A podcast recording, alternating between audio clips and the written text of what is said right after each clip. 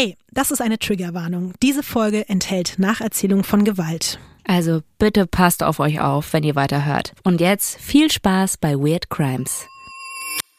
Lotti. Ines. Ich habe äh, so eine kleine emotionale Story. Bist du ready dafür? Bitte nicht zu emotional. Wir haben die letzte Folge schon mit Heulen beendet. Wir müssen Ja. jetzt nicht die nächste schon wieder mit Heulen beginnen, oder? Ich versuche das so zu erzählen, dass du Rotz und Wasser heulst, okay? Ähm, also ich war ja, ich weiß jetzt nicht, äh, wie lange das jetzt her ist, aber ich war auf jeden Fall äh, in diesem Sommer auf Mallorca, ne? Und da habe ich so eine Situation beobachtet, die mich wirklich sehr beschäftigt hat, wütend und auch traurig gemacht hat. Und zwar war ich am Strand und da hing so eine Flagge, wo eine Qualle drauf war. Und was, glaube ich, bedeutet, dass an diesem Tag relativ viele Quallen im Meer sind. So. Und ich war dann auch im Wasser und habe tatsächlich eine gesehen und bin dann aus dem Weg gegangen, weil ich mir gedacht habe, hey, das ist deine Area, du machst hier dein Quallending. Ich weiß, manche Quallen tun auch weh, wenn man die berührt. Ey, ich, lass dich hier einfach, ne? Und dann habe ich so gesehen, wie so ein Mann diese Qualle beobachtet hat und dann hat er seine ähm, Taucherbrille genommen, hat damit die Qualle gefangen, ist damit aus dem Wasser gegangen und dann habe ich nur gesehen, dass er den Inhalt der, der Taucherbrille irgendwo ausgekippt hat. Ne? Und dann ist er wieder ins Wasser gegangen. Und was soll ich sagen? Dieser Mann hat diese Qualle nicht einfach irgendwo anders ins Wasser gesetzt, weil er selber meinte, okay, das, ich will nicht, dass die mich berührt oder meine Kinder oder we- wen auch immer. Der hat die einfach auf einen Stein ausgekippt bei wirklich 37 Grad ohne Wolken und die Sonne hat voll auf diese Qualle drauf geschienen. Und ich dachte mir einfach nur so, ich finde das so brutal, von diesem Menschen einfach zu denken, dass das okay ist, weil der keinen Bock hat, von dieser Qualle berührt zu werden und dann einfach dieses Lebewesen auf einem Stein vertrocknen zu lassen, das muss doch auch unfassbar schlimm für dieses Lebewesen sein. Und dann habe ich ähm, meine Birkenstocks genommen und habe ich sie so ganz vorsichtig versucht hochzuheben, habe sie da reingemacht und habe sie zurück ins Wasser getragen. Und ich dachte mir einfach nur so, ich weiß, dass Quallen nicht das beste Image haben und auch vielleicht jetzt nicht die Favorite Tiere sind, für die man auch so Emotionen hat, aber trotzdem ist das ein Lebewesen. Wir gehen in deren Lebensraum, haben da unseren Spaß und ich finde es nicht gerechtfertigt, so mit unseren Lebewesen, mit unserer Natur umzugehen und mir tat es einfach so leid, dass gerade Menschen einfach alles kaputt machen, was sie können, weil sie denken, sie sind die stärksten und geilsten Motherfuckers auf dieser Erde. Also Ines, ich muss sagen, ich habe mich gerade echt ein bisschen ertappt gefühlt, dass ich noch nie in meinem Leben über die Gefühle von Quallen nachgedacht habe. Und dafür möchte ich dir danken. Ich fühle mich gerade wieder ein Stück wie ein besserer Mensch dank dieser Anekdote. Danke dafür. Leave all the so. Alone, weißt du? Yes. Von Studio Womans. Das ist Weird Crimes.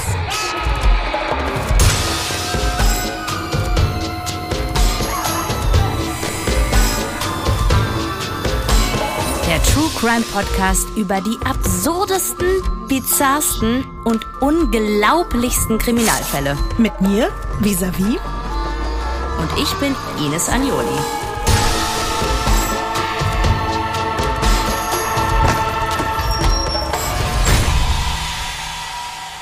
Diesmal der Todeskampf im Cockpit. Ines, Lotti. ich weiß nicht, ob ich dir schon mal von meinem vielleicht für manche ein bisschen speziellen Hobby erzählt habe, was ich neben True Crime und Trash TV noch so am Laufen habe. Hast du zufällig eine Idee oder eine Ahnung? Hab ich dir das schon mal irgendwie angedeutet? Oh, Lotti, ich frage mich eh, wie du überhaupt noch neben True Crime und Trash TV Zeit für ein anderes Hobby hast. Es war auch eher früher mein Hobby, muss ich zugeben. Aktuell habe ich nicht mehr so viel Zeit dafür, aber. Dart? Stimmt, Dart war mal ein großes Hobby, leider auch nicht mehr, aber daran habe ich gerade nicht gedacht. Es ist noch ein bisschen stranger, würde ich sagen. Boah, jetzt aber nicht irgendwie äh, Aliens suchen äh, mit so einem Teleskop oder sowas oder irgendwelche Sterne beobachten, ne? Nee, nee, nee, nee, da bin ich raus. Also, ich höre und lese gerne die Aufzeichnungen von Voice Recordern aus Cockpits von den letzten Minuten kurz bevor ein Flugzeug abgestürzt ist oder im letzten Moment notgelandet ist.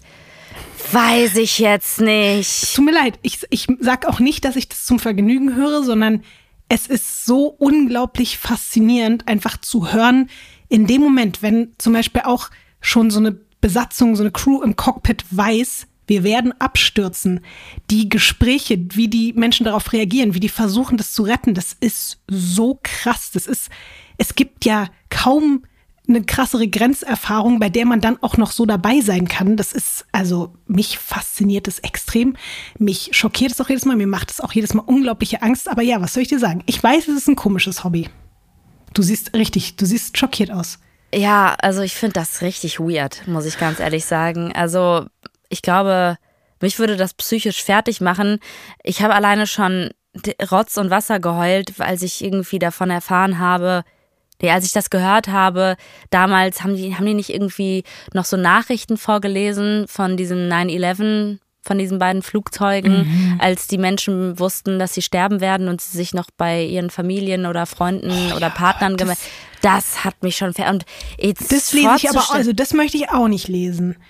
Aber es ist ja was anderes, weißt du, ob so ein Pilot, der seit 30 Jahren irgendwie Flugerfahrung hat, da jetzt sitzt und in dem Moment merkt, egal welche Knöpfe ich hier gerade drücke, egal was ich tue, ich kriege das Flugzeug nicht mehr unter meine Kontrolle und ich werde gleich abstürzen.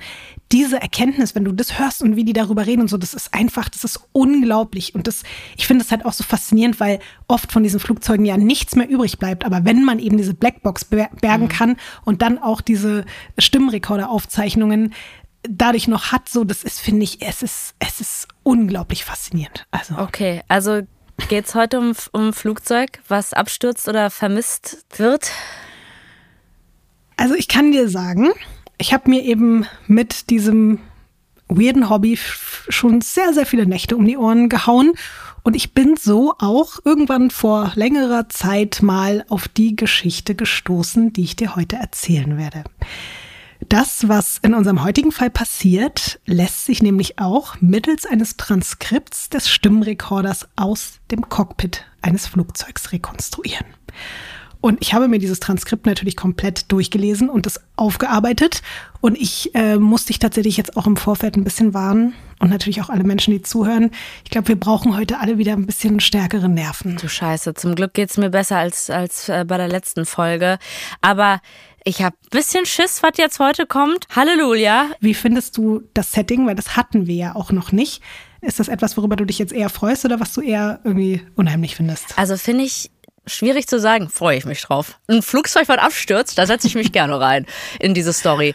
Bevor wir uns jetzt hier alle gemeinsam in dieses Flugzeug begeben, starten wir mit einer der wichtigsten Personen auf diesem Flug. Und ich kann jetzt schon mal vorab sagen, ohne zu viel zu spoilern, manche der Menschen, die du heute kennenlernen wirst, werden später als Helden in die Geschichte der Flugfahrt eingehen. Andere als das genaue Gegenteil. Wir befinden uns übrigens in den USA, in Memphis, Tennessee, Mitte der 90er Jahre. Und unsere Geschichte beginnt mit Auburn Calloway. Ich zeige dir jetzt direkt ein Foto von ihm und anhand dessen kannst du vielleicht auch schon mal selbst erraten, was der für einen Beruf hat. Ja, der ist aus, würde ich sagen, militärischen Gründen im Luftraum unterwegs, oder? Aber was denkst du, als was ist er im Luftraum unterwegs? Weiß ich nicht. Er grinst richtig, also er grinst auf jeden Fall massiv.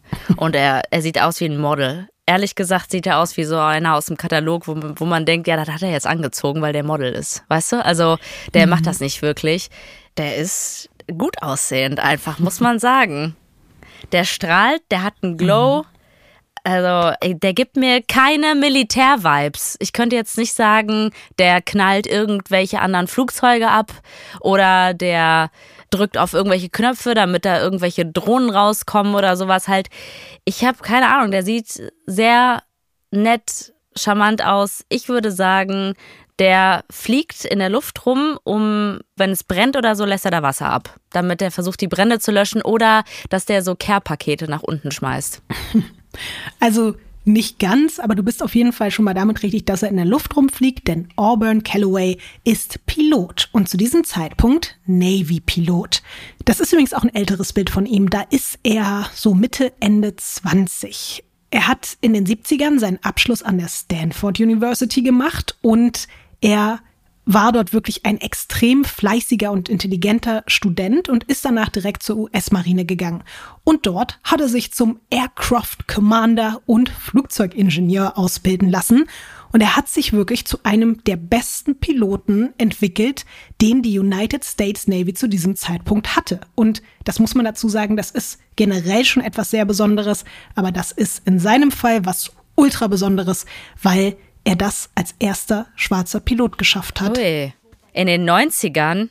Nee, das ist schon in den so, 70er, 80er okay. Jahren gewesen. Also er war sozusagen von Mitte der 70er bis Anfang der 80er bei der Marine. Ah, okay. 1982, um genau zu sein, hat er nämlich dann die Marine verlassen, hat aber vorher noch einen Haufen Medaillen da auch mitgenommen, zum Beispiel für humanitären Dienst und dann hat er sich aber ehrenhaft entlassen lassen, weil er Bock auf was Neues hatte. Er wechselt dann nämlich in die zivile Luftfahrt und er fliegt als Captain Calloway Flugreisende durch die ganze Welt. Leider, jetzt kommt die schlechte Nachricht, Ines, ist er mittlerweile auch verheiratet und hat zwei Kinder. Nee, ich freue mich für ihn. Okay, das ist doch schön.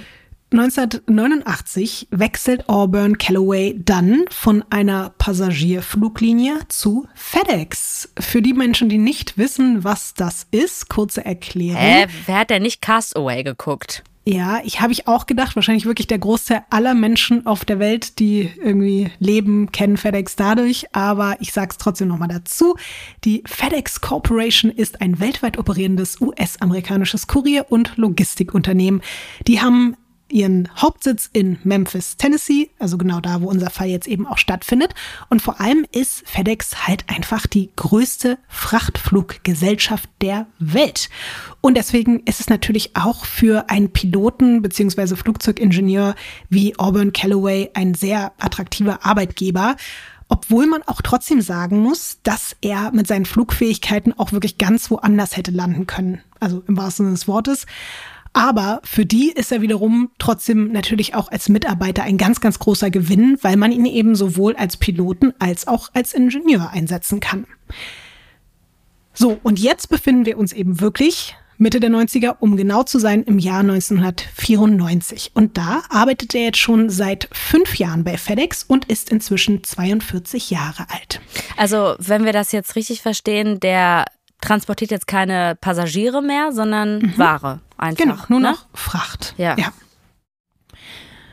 Am 7. April soll Auburn Calloway als Flugzeugingenieur mit dem FedEx-Flug 705 von Memphis nach San Jose in Kalifornien fliegen. Auch das, wie gesagt, ist wieder ein reiner Frachtflug, also nur die Crew und die Fracht, keine Passagiere. Eigentlich alles absolute Routine. Aber Ines, dieser Flug wird sich ins kollektive Luftfahrtgedächtnis einbrennen. Oh mein Gott. Es gibt mir auf jeden Fall richtige Castaway-Vibes gerade. Jetzt habe ich mir selber irgendwas in den Kopf gesetzt, was ich gar nicht wollte. Hin und zurück, wenn man jetzt diese Strecke, wie gesagt, nur mit kurzer Unterbrechung fliegen würde, so dass man eben nur einen kurzen Zwischenstopp macht, um die Fracht abzuladen, würde es jetzt so knapp zehn Stunden dauern. Da Auburn Familie in Kalifornien hat, will er aber nicht am gleichen Abend zurückfliegen, sondern noch ein paar Tage dort bleiben und dann mit einer anderen Maschine wieder zurückfliegen. Als Mitarbeiter einer Fluggesellschaft oder auch von anderen Transportunternehmen kann man sogenannte Notsitze in Anspruch nehmen und dann einfach kostenlos mitgenommen werden, selbst wenn man dann eben nicht auf diesem Flug arbeitet, sondern nur von A nach B muss. Im Englischen nennt man diese Plätze beziehungsweise die Mitarbeitenden, die so transportiert werden, dann übrigens Deadhead. Und kleiner weirder Weird Crimes Fun Fact dazu. Der bekannte Trickbetrüger Frank Abagnale, den wahrscheinlich fast alle von uns von Leonardo DiCaprio verkörpert in Catch Me If You Can kennen, der hat sich ja damals als Pilot ausgegeben und sich so Mitte der 60er auf mehr als 250 Flügen solche Deadhead-Plätze ergaunert. Es mhm. war halt seine Art zu reisen. Immer zu sagen, ich bin Pilot, ich will einen Deadhead-Platz, hat er bekommen. Und was ich auch super interessant finde, es gibt einige Fälle, in denen Deadhead-Passagiere einfach zufällig bei irgendwelchen Katastrophen mit an Bord waren und dann spontan geholfen haben. Zum Beispiel eine Flugbegleiterin, die bei einem Japan Airlines Flug nach einer Triebwerksexplosion einfach angefangen hat, dann dort die Sauerstoffmasken zu verteilen, obwohl sie ja eigentlich selbst nur Passagierin war. Krasserweise hat sie als eine der wenigen später sogar den Absturz überlebt. Oder auch ein Deadhead-Pilot, der eben nicht arbeitsmäßig, sondern privat damit in der Maschine saß auf so einem Notsitzplatz und das war auf einem Line-Air-Flug und da gab es ein technisches Problem, was irgendwie niemand greifen konnte und er war derjenige, der das unter Kontrolle gebracht hat und somit einen Absturz mit 200 Menschen verhindern konnte. Wow. Tragischerweise ist das Flugzeug am nächsten Tag mit dem gleichen Problem, aber einer anderen Crew und anderen Passagieren trotzdem abgestürzt. Das ist nicht Weil, dein Ernst. Ja. Das gibt mir so Final Destination Vibes. Ja. Ich weiß nicht, warum ich jetzt so viele äh, Filmklassiker hier nennen muss, ja. aber das ist ja, das ist ja so krass diese Geschichte hat mich auch total fertig gemacht, weil ich dachte, wie verrückt, dann sitzt der da, dann schafft er das durch Zufall, ja. diese ganzen Menschen zu retten und am nächsten Tag stürzt das Flugzeug trotzdem ab, weil man den Fehler eben nicht komplett behoben hat und da dann niemand den Fehler kontrollieren konnte. Ich würde komplett ausrasten als Angehöriger. Und ich glaube, du hast ja sogar Flugangst, ne? Ist ja bei dir ja. nochmal, das ist ja nochmal heftiger. Fragt man sich, wo das herkommt, ne? Also aber ich weiß nicht, äh, ob du dich auch schon mal mit sowas befasst hast. Vielleicht nicht. Vielleicht ist das jetzt auch wieder nur meine kranke Angewohnheit. Aber ich habe mich sehr viel damit befasst, wo man zum Beispiel im Falle eines Absturzes sitzen. Hinten. Ganz hinten, genau. Und es gibt so ein paar kleine Tricks, die man vorher machen kann, die nachweislich später im Falle einer Notsituation dazu führen sollen, dass man das dann eher überleben kann. Zum Beispiel, bevor du losfliegst, den Sitzgurt einfach ganz oft auf und zu machen, immer wieder auf und zu machen, auf und zu machen, damit es so eine Art Automatismus in dir ist, weil du in einer Extremsituation dazu neigst, manchmal dann zum Beispiel diesen Gurt nicht mehr aufzukriegen. Und das war zum Beispiel auch ein Trick, den ich gelernt habe, den ich einfach immer mache, auch wenn Leute komisch gucken, aber Gurt dachte, auf und zu, auf und zu. Ich dachte, der soll zubleiben, der Gurt. Naja, wenn du zum Beispiel eine Notlandung im Wasser oder so hast und dann sehr schnell von deinem Sitz runter musst, um ah. dann nicht im ah. Flugzeug zu ertrinken oder wenn das Flugzeug ah. brennt oder so. Und was man auch immer machen soll, ist zählen, wie viele Plätze bis zum nächsten Notausgang da sind, weil wenn du nichts mehr siehst, weil zum Beispiel alles voller Rauch ist oder es dunkel ist oder so, dass du dich tasten kannst, dass du mit deinen Händen einfach nur tastest, wie viele Sitze da sind.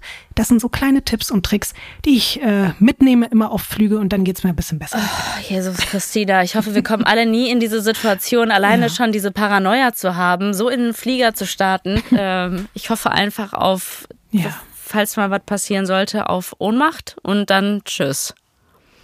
Na gut, ich hoffe auf Überleben und deswegen werde ich weiter so machen, aber ich äh, drücke dir auch ich alle hoffe Daumen nie, dass wir jemals, egal du, ich, ja. alle, die das gerade hören, niemals in diese Situation kommen. Das hoffe ich auch nicht. Man muss ja auch sagen, dass Flugzeugabstürze vor allen Dingen heutzutage so, so unfassbar selten sind. Früher war ja. es vielleicht noch ein bisschen was anderes, aber das ist einfach so, passiert so unglaublich selten. Beinahe Abstürze passieren öfter, aber das ist ein anderes Thema. Darüber reden wir vielleicht auch ein anderes Mal. Ach du Scheiße. Wir kommen jetzt zurück zu Auburn Calloway, der am Tag vor dem besagten Flug, nämlich dem 6. April, mal wieder als Ingenieur für FedEx unterwegs ist. Er fliegt mit einer Besatzung, mit der er öfter arbeitet. Das ist ein Pilot und eine Co-Pilotin und das ist auch genau die Crew, mit der es eigentlich am nächsten Tag nach San Jose gehen soll. Aber das Team rund um Callaway überschreitet ihre Flugstundenzahl um genau eine Minute. Und das bedeutet, alle dürfen am nächsten Tag nicht fliegen bzw. nicht auf diesem Flug arbeiten. Mhm. Genau diese eine Minute hätte jetzt also alle drei schicksalsartig davor bewahren können, am nächsten Tag in dieses Flugzeug zu steigen. Aber Auburn Calloway möchte unbedingt wie geplant nach Kalifornien. Er hat es seinen Verwandten versprochen und er hat sich die Tage danach extra freigenommen. Und es gibt halt auch ein paar Sachen, die er da familiär zu klären hat. Und es wäre jetzt also einfach total ärgerlich, die Chance zu verpassen, trotzdem diesen Flieger nehmen zu können. Er erkundigt sich daraufhin bei FedEx, ob er also als Deadhead-Passagier mitfliegen kann. Und da neben der neuen Besatzung sonst keine Plätze gebraucht werden, bekommt Calloway das Go. Dieser Begriff Deadhead wird für das, was auf dem Flug passiert, oh noch Gott. sehr bezeichnend sein. Oh nein.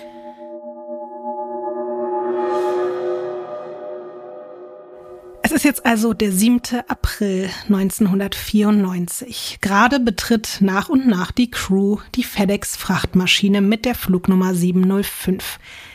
Ich zeige dir jetzt auch meine kleine Collage von den drei Personen, die neben Auburn Calloway auch an Bord gehen. Okay, und die arbeiten aber da, ja?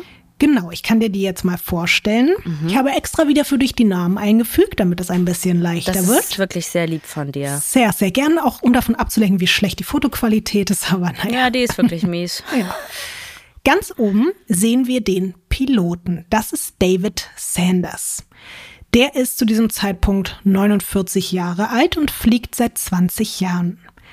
Unten links, das ist der Co-Pilot Jim Tucker. Der ist 42 Jahre alt und arbeitet schon seit 10 Jahren für FedEx. Und rechts, das ist Andy Peterson, 39 Jahre. Er ist Flugingenieur und genauso lange wie Auburn Calloway im Unternehmen, also seit fünf Jahren. Und er ist eben heute auch genau an der Position, die eben eigentlich Calloway gehabt hätte. Also die Geräte überprüfen, vor und während des Fluges checken, dass da alle Einstellungen richtig sind und im Notfall natürlich auch dafür zuständig sein, irgendwelche technischen Fehler zu beheben.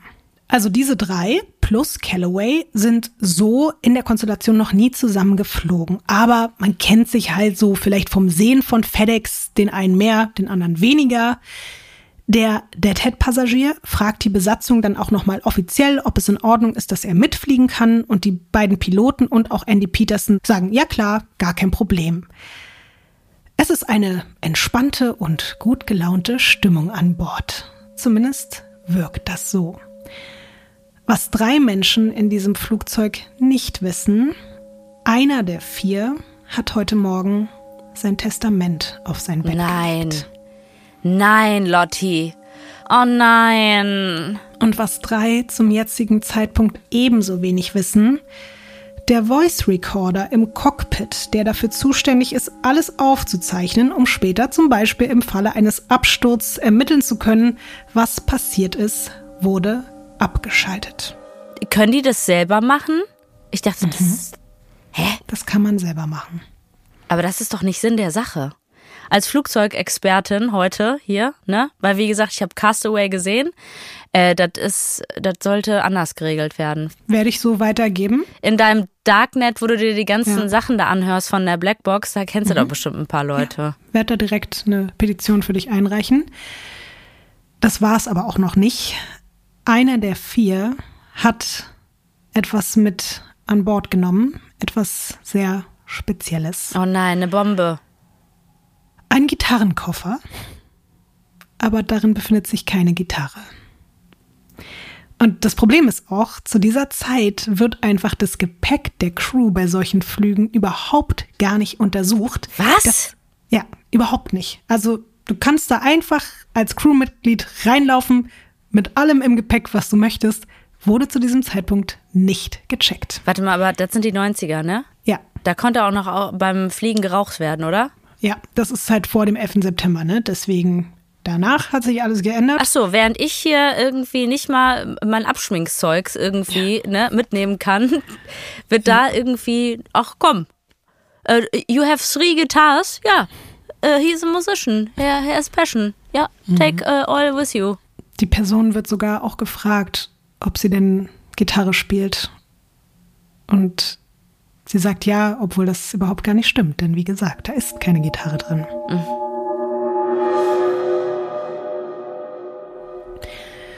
So, Ines, nach allem, was du jetzt bislang gehört hast, wie ist so dein aktuelles Gefühl zu diesen vier Menschen, die ich dir jetzt vorgestellt habe? Und was denkst du gerade? Ich finde das ganz schlimm. Ähm, alleine die Vorstellung, dass ein Mensch, also es wirkt ja jetzt so, als ob ein Mensch sich dazu entscheidet, ähm, dass er nicht mehr leben möchte und dafür aber andere Menschenleben auch riskiert und die mit in den Tod stürzen möchte. Aber auf der anderen Seite, ich denke mal, dieser Mensch ist krank, was nichts rechtfertigt und man kann da immer so leichtfertig aus, aus unserer Position sagen, was, was denkt er sich. Ähm, ich würde jetzt nicht davon ausgehen, dass die Person, was auch immer in diesem Gitarrenkoffer drin ist, aber die auch das Testament geschrieben hat, ein Serienkiller ist oder sein möchte. Ich sage dazu jetzt erstmal nichts. Wir begeben uns jetzt auch einfach erstmal alle an den internationalen Flughafen von Memphis, Tennessee. Und dazu darfst du dir jetzt das nächste Bild angucken. Ja, klasse. Ja, das ist ja ein tolles Foto, Lotti. Also, jetzt sag nicht du hast dafür Ewigkeiten recherchiert. Nö, so lang war es nicht. Ja. Ja. Also ist halt ein Stück vom Flughafen, könnte jeder, also wirklich jeder Flughafen sein, ne? Das gibt mir jetzt keine Memphis, Tennessee Vibes. Und man sieht halt sehr viele FedEx-Maschinen darum stehen. So. Gut, das war mir wichtig. Ja. Ich wollte einfach nur, dass wir trotzdem jetzt genau wissen, wo wir da sind und wie es da aussieht. Ich habe ja schon gesagt, FedEx hat da seinen Hauptsitz. Das ist sogar wirklich der globale Hauptumschlagplatz von FedEx Express. Und auch insgesamt verfügt der Memphis International Airport zur damaligen Zeit über den größten Frachtbetrieb aller Flughäfen weltweit. Und ich zeige dir auch deswegen dieses Foto, weil ich es schon ganz spannend finde. Normalerweise läuft dieser Frachtbetrieb bis auf einige unglückliche Zwischenfälle wirklich technischer Natur absolut reibungslos. Zwischenfälle, die wirklich bewusst von Menschen herbeigeführt wurden, gab es bislang weder bei FedEx und auch generell nicht am Memphis International Airport. Und das, obwohl es diesen Flughafen, den du da gerade siehst, einfach mal seit den 30er Jahren gibt Ach, und FedEx seit den 70er Jahren dort operiert. Also in all der Zeit ist wirklich nie irgendwas bewusst Menschengemachtes dort mit irgendwelchen Flugzeugen passiert. Der 7. April 1994 wird diese Statistik für alle Zeiten ändern. Und Ines, ich zeige dir jetzt auch vorab etwas, was man später im Flugzeug finden wird. Und du musst jetzt schon mal ein bisschen dich darauf gefasst machen, dass es kein schöner Anblick wird, aber es ist quasi ein kleiner Vorgeschmack auf das, was dort passieren wird. Oh Gott, dein Gesicht dazu, Lotti. Oh nein. Okay, also wir haben hier von Auburn den Ausweis, also den Crew-Ausweis und der ist komplett blutverschmiert. Ich habe Angst, was die nächsten, was die nächsten Details sind, die wir hier erfahren von dir.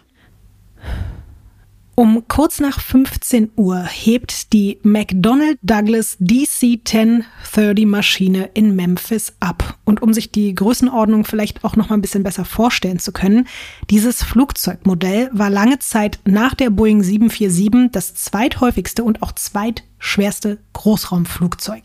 Das ist so knapp 65 Meter lang und wenn es Sitzplätze hätte, dann würden da so circa 300 Menschen reinpassen. Also das ist jetzt nicht nur so ein kleines Frachtflugzeug, sondern es ist einfach eine riesengroße, eigentlich so wie wir sie auch kennen, Passagiermaschine. Flug 705 ist jetzt also gestartet und fliegt Richtung Westen.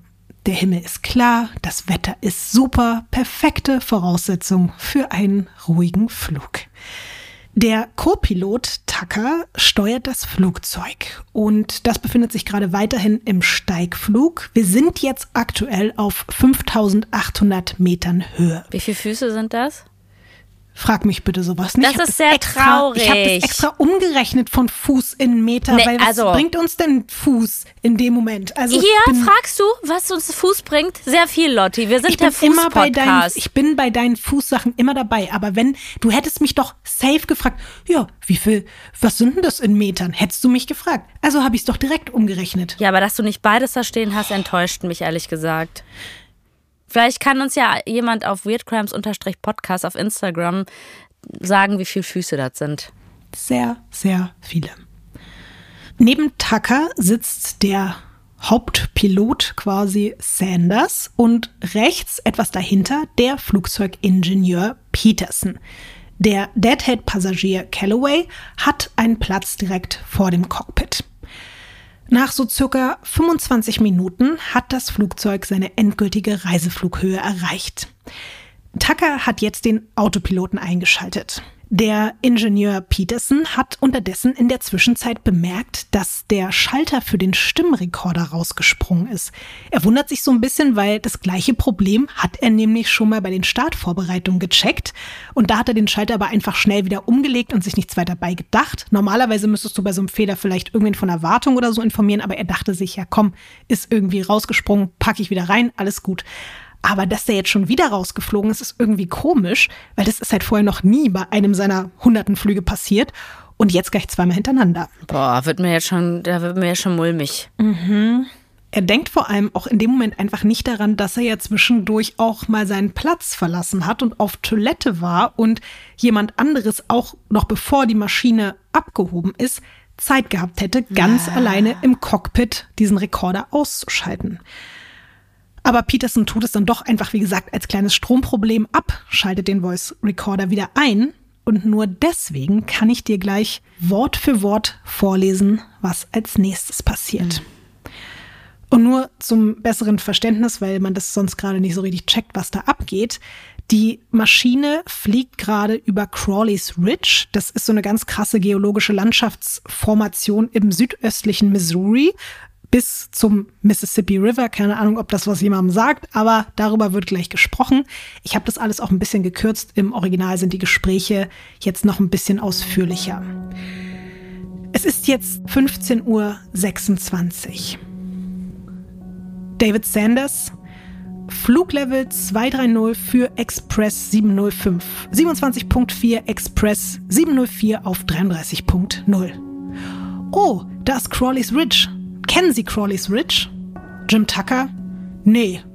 David Sanders? Genau da ist es. Jim Tucker? Alles? Das ganze Gebiet hier? David Sanders? Sehen Sie diese Bäume? Jim Tucker? Ja. David Sanders? Das ist eine natürliche Bruchlinie. Da, wo man all diese Bäume sieht. Andy Peterson? Höhenmesser. Jim Tucker? Neun und Zweien hier. Jim Tucker? Du lebst drüben in Arkansas, Dave, oder? David Sanders? Nein, ich lebe in Fisherville. Jim Tucker? Oh, Fisherville, toller Ort. Andy Peterson? Au, verdammt! Jim Tucker? Gott, Gott, ah, scheiße! David Sanderson? Allmächtiger Gott. Andy Peterson? Au! Jim Tucker? Was zum Teufel tust du? David Sanders, Gott, allmächtiger Gott, Gott, Gott, Gott. Jim Tucker, haltet ihn, haltet ihn, haltet ihn. David Sanders, er wird uns töten. Jim Tucker, hol ihn dir. David Sanders, steh auf, halt ihn fest. Andy Peterson, ich kann nicht, Gott. David Sanders, stopp, halte seinen verdammten so, Ines, was ist jetzt hier gerade im Cockpit passiert? Jetzt sag mir nicht, der Orban ist da ausgerastet, oder? Mit einem Messer? Also, weil da haben, also Andy Peterson hat öfter Aua geschrien, oder? Mhm. Und die anderen beiden haben also sich erst normal unterhalten Kurze Frage, war Andy Peterson von Anfang an mit im Cockpit? Weil ich hatte das so verstanden, dass er draußen vor dem Cockpit. Nee, vor dem Cockpit sitzt Auburn Calloway. Peterson sitzt so ein bisschen rechts im Cockpit, aber eben da, wo die ganzen Maschinen und Knöpfe und so sind. Okay. Aber er sitzt schon mit direkt mit im Cockpit. Okay.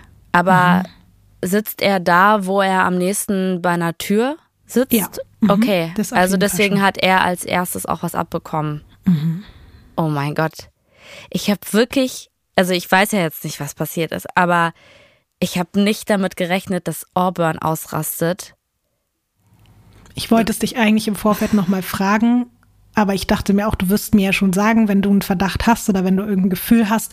Aber ich hatte auch nicht das Gefühl, dass du denken könntest, dass Auburn irgendwas mit dem zu tun haben wird, was wir hier heute. Nee, weil eigentlich war ja auch geplant, dass er in einem anderen Flugzeug, wo er mit seiner Crew sein sollte, nach Kalifornien fliegt. Und deswegen dachte ich einfach nur so, ja, der will halt unbedingt zu seiner Familie und sitzt dann da. Aber okay, ich meine, Lotti, bevor ich jetzt irgendwelche Fragen stelle, Ja. wirst du ja wahrscheinlich erstmal weitererzählen und habe vielleicht auch mir erstmal Unrecht geben, weil ich jetzt gerade völlig auf einer falschen Fährte bin. Ich erzähle dir jetzt erstmal, was kurz vor dieser Stimmaufzeichnung passiert ist und was wir nicht hören konnten. Seit dem Start sind jetzt circa 25 Minuten vergangen. Auburn Calloway ist von seinem Sitz aufgestanden und bewegt sich zu seinem Gepäckstück. Oh nein, die Gitarre, der Gitarrenkoffer. Richtig. Oh nein, Lotti. Ich habe wirklich so ein schlechtes Händchen, was Männer betrifft. Jedes Mal hier im Podcast. Ich wollte es ja nicht sagen, aber ja, Ines. Es sind einerseits 700 Dollar Bargeld in diesem Gitarrenkoffer. Das ist richtig random.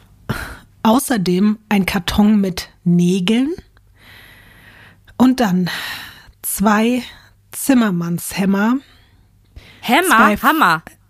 Die Mehrzahl von Hammer ist Hämmer. Deswegen, es sind zwei Zimmermannshämmer und zwei Vorschlaghämmer. Nicht dein Ernst, Lotti. Das ist jetzt nicht dein Ernst. Das ist ja auch noch so brutal und bestialisch. Also ich wusste erstmal nicht, dass die Mehrzahl von, ich weiß gerade noch nicht, mein Gehirn muss erstmal verarbeiten, dass die Mehrzahl von Hammer Hämmer sind. Ne? Ähm, und gleichzeitig läuft dieser unfassbar beschissene Song in meinem Kopf ab von Culture. Candela. Du bist Hämmer, wie du dich bewegst in deinem Outfit. Ähm, es ist einfach, ey, das ist so schlimm. Ich meine, wenn man sich verteidigen möchte und dann zu einem Hammer oder mehreren Hämmern greift, okay. Aber das als Waffe zu wählen, als erste Waffe, wenn du nicht im Mittelalter bist und ein Ritter, weiß ich ehrlich gesagt nicht, wie man auf die Idee kommt, sich einen Hammer oder mehrere Hämmer einzupacken. Ich kann es dir aber tatsächlich auch gleich erklären. Aber es fehlt auch noch ein Gegenstand. Da drin befindet sich auch noch eine Harpune. Also, okay. Was? Also Harpunen kennt man äh, im Wasserbereich, oder? Also leider das. auch um große Fische damit zu töten und zu fangen, glaube ich. Ich weiß nicht, wofür die sonst eingesetzt werden. Ja. Aber er kommt ja aus dem Navy-Bereich, deswegen hatte er vielleicht da Connection. Warum er so, weil so, also normalerweise hat man sowas ja nicht zu Hause, oder? Ja, außer man geht eben auf diese Art und Weise so Speerfischen. Aber ja, jetzt so privat random einfach eine Harpune haben halt wirklich nur Angler so. Oh, Lotti! Ja, Was sind das denn bitte für Gegenstände? Oh! Und dann die auch- 700 Dollar? Ich habe aber auch wirklich direkt erstmal gedacht, dass die Waffenauswahl irgendwie weird ist, zumal ich dir auch erzählt habe, dass das Gepäck der Crew überhaupt nicht durchleuchtet wird. Also man hätte ja wirklich alles einpacken können, was man möchte. Hast du noch irgendeine Idee, warum jetzt ein Auburn Calloway nicht normale, in Anführungszeichen, Waffen mit ins Flugzeug bringt? Eine Knarre oder so? Äh, nee, also ich bin eh gerade noch nicht so weit, dass ich mir darüber Gedanken mache, was seine Motivation ist, wie das alles entstanden ist. Also ich würde einfach mal schätzen, dass das sehr viel aus Kurzschlussreaktion und was man findet in einem eigenen Haushalt und dann einpackt und dass es alles nicht so geplant war, aber irgendwie schätze ich dann doch geplant. Ja, es ist nämlich genau das Gegenteil. Es ist extrem durchdacht. Auburn Calloway will nämlich keine Waffen dabei haben, die später klar als Waffen zu identifizieren sein können. Und er will keine Waffen, die Verletzungen verursachen, die nicht mit einem Flugzeugabsturz vereinbar sind. Denn das ist tatsächlich Teil seines auch wirklich unfassbar blutrünstigen Plans. Er möchte erst die Besatzung von Flug 705 töten und dann die DC-10 in das Terminal der FedEx-Zentrale am Flughafen in Memphis abstürzen lassen und damit auf einen Schlag hunderte weitere, vielleicht sogar tausende FedEx-Angestellte Nein. mit in den Tod reißen. Nein. Aber jetzt mal ganz kurz äh, als Frage, warum dann das Testament, wenn es alles nach einem großen Unfall aussehen soll? in der Hoffnung, dass die richtige Person dieses Testament dann finden wird. Dazu kommen wir aber auch noch später. Wir rollen das jetzt quasi so Stück für Stück auf. Was man jetzt aktuell noch sagen kann, ist, dass er hofft, dass wenn man später die Überreste der Crew findet, und das werden ja nach einem Absturz halt wirklich nur noch Reste sein, dann werden sich halt Verletzungen durch einen Hammer oder eine Harpune nicht mehr groß nachweisen lassen und die unterscheiden sich nicht groß von irgendwelchen Verletzungen, die durch diesen Absturz dann hervorgerufen werden. Zum Beispiel sowas wie Kugeln könnte man halt noch finden. Okay. Aber ein Hammer oder eine Harpune könnte man auch aus anderen Gründen im Flugzeug dabei haben. Also, wir haben es gerade gesagt, vielleicht ja. wenn du angeln gehst oder wenn du ein, eh, keine Ahnung, Zimmermann noch nebenbei bist oder halt spontan irgendwie zu Hause was reparieren willst mit deinem Hammer, was auch immer. Also es fällt auf jeden Fall weniger auf, als wenn du da jetzt irgendwelche Knarren in deinem Koffer mit dabei hast. Und deswegen hat der Mann, der übrigens auch, was ich bislang nicht erwähnt habe, ausgebildeter Martial Arts Kämpfer ist und bei der Navy eine Medaille auch als Pistolenexperte verliehen bekommen hat, diese doch eher ungewöhnlichen Gegenstände für die Umsetzung seines schrecklichen Plans gewählt. Callaway war es dementsprechend auch, der vor dem Start den Cockpit-Sprachrekorder deaktiviert hat und das gleiche dann nochmal wiederholt hat, als Peterson ihn schon wieder eingeschaltet hatte, nachdem er nämlich vorher auf Toilette war. Und das alles natürlich nur, damit es später keinerlei Aufzeichnungen gibt, die auf seinen Angriff im Cockpit hätten hinweisen können. Und genau mit diesem komplett durchdachten Vorhaben schlendert Callaway in Minute 26 nach dem Start mit diesem einen Vorschlaghammer bewaffnet, ganz ruhig, ohne auch nur ein Wort zu sagen ins Cockpit. Peterson, der Flugzeugingenieur, nimmt ihn noch aus dem Augenwinkel wahr und denkt wahrscheinlich, ja, Callaway möchte sich hier einfach mit zu uns ins Cockpit setzen, um ein bisschen mit uns zu quatschen aber stattdessen spürt er aus dem Nichts einen grauenhaften Schmerz an seiner linken Schläfe, dann oben auf seinem Kopf, dann nochmal hinten an seinem Schädel. Er weiß nicht, wie ihm geschieht. Und während er noch versucht zu realisieren, was da gerade mit seinem Kopf passiert ist, hört er dann schon den Co-Piloten Jim Tucker, der schreit und flucht, und dann sieht er, wie dem das Blut übers Gesicht läuft. Auch Captain Sanders dreht sich jetzt um und kann gar nicht glauben, was er da sieht. Einfach mal ein Besatzungsmitglied in Uniform, das einen anderen Piloten angreift, das hat es in der Luftfahrt bis zu diesem Zeitpunkt noch nicht gegeben. Und bevor Sanders Notruf absetzen kann, trifft auch ihn der Hammer mit voller Härte an seinem Schädel immer und immer wieder. Es gibt dazwischen jetzt übrigens auch eine ganz unheimliche Pause von so fünf, sechs Sekunden. Und in dieser Pause, es ist einfach totenstill auf einmal, weil Calloway ist für diesen kurzen Augenblick aus dem Cockpit gestürmt und niemand sagt was. Alle drei Männer sind anscheinend einfach durch die Wucht der Schläge so paralysiert und so unter Schock, dass die alle wie eingefroren sind. Niemand sagt was und die sind nicht in der Lage, irgendwie aufzuspringen, die Cockpit-Tür irgendwie zuzumachen oder jemand von der Flugsicherung zu informieren. Die sitzen da wie angewurzelt.